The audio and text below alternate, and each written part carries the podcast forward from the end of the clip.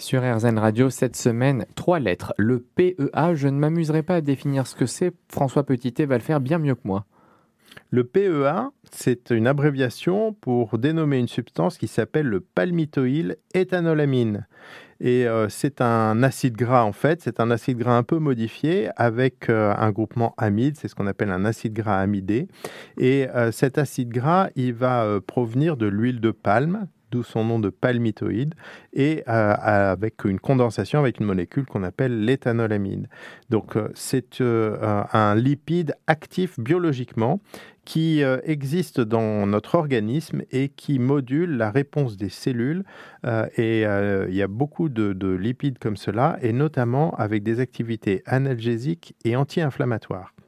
Donc on a du PEA dans notre organisme. Oui, on en a, on est capable d'en fabriquer, mais il a euh, une durée de vie faible, c'est-à-dire qu'il est rapidement dégradé. Nous le fabriquons un petit peu à la demande et nous le fabriquons à partir des membranes de nos cellules.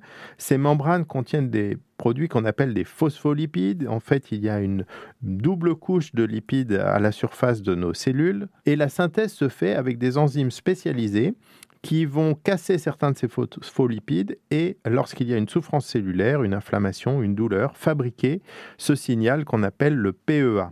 Comment on l'a découvert ce PEA Alors le, PEA a été découvert à partir du jaune d'œuf, donc c'est pas un végétal, mais euh, il existe euh, également dans nos organismes.